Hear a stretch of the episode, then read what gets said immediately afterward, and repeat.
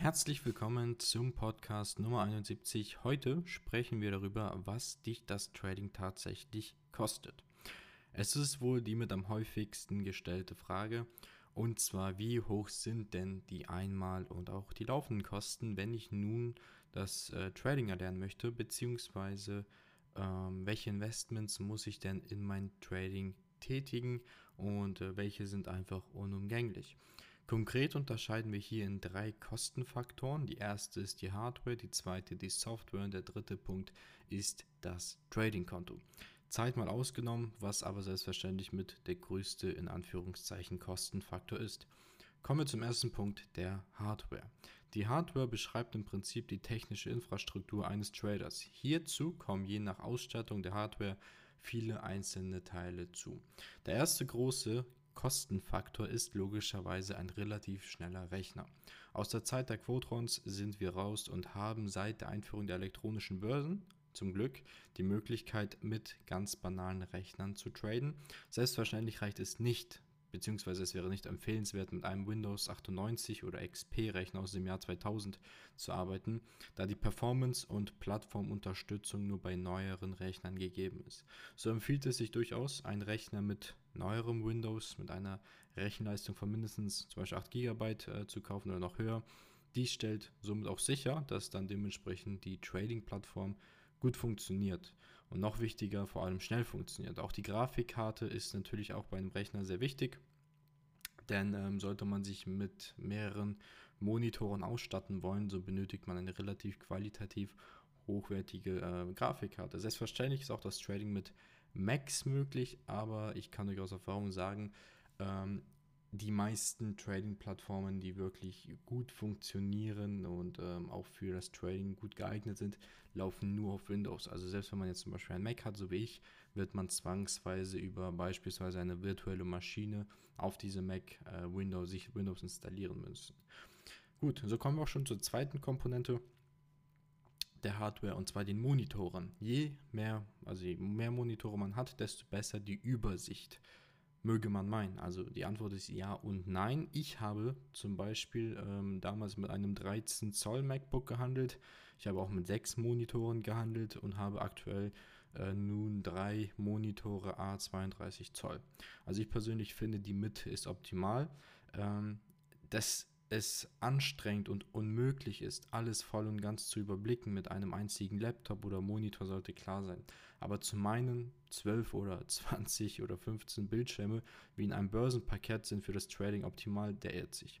Ich persönlich kann nur sagen, je größer der Bildschirm, desto besser, ja, ähm, solange es kein Fernseher ist. Wenn man zwei oder drei dann davon vor sich hat, so wie ich jetzt beispielsweise drei 32 Zoll Peak Monitore, die ich wirklich nur empfehlen kann, mit die beste Investition, die ich jemals gemacht habe, getätigt habe ins Trading, ähm, ist man wirklich gut bedient und hat auch den kompletten und äh, vor allem einen komfortablen Überblick ohne äh, lästiges Hin- und Hergeklicke. Also man sieht dann wirklich alles und es ist nicht zu groß, aber auch nicht zu klein.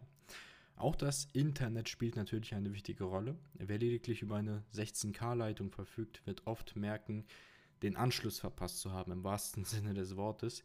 Denn äh, an der Börse geht es um eins, Schnelligkeit und in der richtigen Sekunde die richtige Entscheidung zu treffen.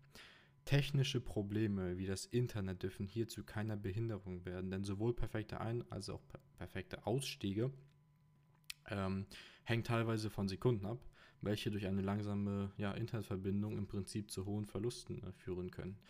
Ähm, das wären im Prinzip so einmal die, die Fixkosten und äh, kommen wir jetzt einmal schon zu den monatlichen, äh, Entschuldigung, die, die Einmalkosten und jetzt kommen wir auch schon zu den Fixkosten. Und der erste Punkt der Fixkosten ist äh, die Trading-Software. Jeder Trader braucht zwangsweise eine Trading-Software, damit er nun mal auch seine Orders abwickeln kann und ähm, natürlich auch analysieren, analysieren kann, die Märkte analysieren kann. Ähm, und selbstverständlich gibt es teilweise auch äh, Einmalzahlungen von Plattformen, die aber in der Regel in einer Tausendenhöhe liegen und nicht für jeden in Frage kommen. Die Alternative hier ist dann nun mal eine monatliche Miete und hier liegen die Preise je nach Software zwischen 25 bis ja vielleicht 100 Euro. Ähm, Profi-Software mal ausgenommen mit Algorithmen wie beispielsweise TT, ähm, die liegen ja sogar bei anderthalbtausend bis und, und mehr pro Monat. Ähm, braucht man natürlich für den Anfang nicht. Aber auch diese Möglichkeiten gibt es. Also ihr könnt da zwischen 25 bis 100 Euro rechnen. Ähm, wir nutzen beispielsweise Atas, ähm, liegt bei ungefähr 80 äh, Euro im Monat oder wie Tobias jetzt Sierra Chart auch, da liegen die Kosten bei 25 bis 30 Euro im Monat. Ähm, ja, um die Kosten der Software kommen wir einfach nicht drum herum. Der zweite Punkt, welcher in die Kategorie ähm, Trading-Konto eingeordnet wird, ist der äh, Datenfeed. Der Datenfeed sorgt für die Übertragung der Echtzeit-Börsendaten. Möchte man Echtgeld-Trading oder Demo-Trading langfristig betreiben, kommt man um ein Abo der Marktdaten für jeweilige Börsen einfach nicht herum. Hierbei belaufen sich die Kosten für amerikanische Märkte um und bei bei 30 Dollar inklusive der Markttiefe, dass man auch im Orderbuch die Markttiefe hat. Und ähm, die europäischen Märkte, also die Eurex, äh, liegt hier ungefähr bei 20 Euro.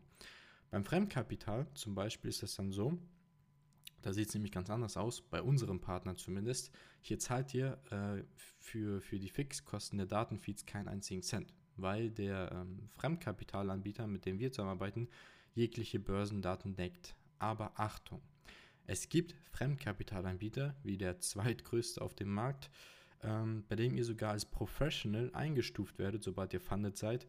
Und wenn das der Fall ist, seid ihr für 105 Dollar pro Monat verantwortlich pro Börse. Das bedeutet, Ihr seid äh, jetzt bei der CMI beispielsweise für vier, vier Börsen verantwortlich, ähm, sprich ihr müsstet 420 Dollar an Datenfeed-Gebühren zahlen bei diesem Fremdkapitalanbieter, um ähm, nur halt die Datenfeeds zu bekommen. Sprich, ihr müsstet pro Monat 420 Dollar erwirtschaften, um überhaupt Break-Even zu sein, plus minus null.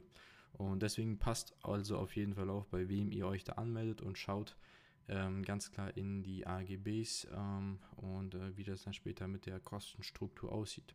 Solltet ihr nun Echtgeld-Trading betreiben, zahlt ihr natürlich auch den sogenannten Round-Turn eines jeden Kontraktes. Sprich, für jeden gehandelten Kontrakt zahlt ihr je nach Broker und äh, Markt zwischen 2 bis 4 Dollar. Also es kommt wirklich immer nur auf den, auf, auf den Markt an zum einen und natürlich auch ähm, wie die Kondition des Brokers. Und es gibt Broker, die ähm, ja, machen die Gebühren etwas geringer, solltet ihr ein gewisses Volumen pro Monat handeln.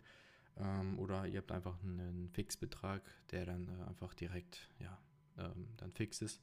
Und das hängt immer vom Broker ab. Also schaut auch wirklich mal auf die Kondition des Brokers, bei welchem ihr euch anmeldet, dass ihr euch da auch nicht über den Tisch ziehen lasst, ähm, weil es kommt da wirklich auch äh, oft auf den richtigen Broker an. Denn äh, wir haben auch teilweise Broker gesehen, die haben wirklich Wucherkonditionen, die äh, wirklich jenseits von Gut und Böse sind. Genau, diese Kosten, die werden dann euch natürlich immer, in der Regel zumindest einmal am Ende des Tages vom Trading-Konto abgezogen. Ja. So viel zu den Kosten im Trading. Ähm, so viel ist es eigentlich auch gar nicht.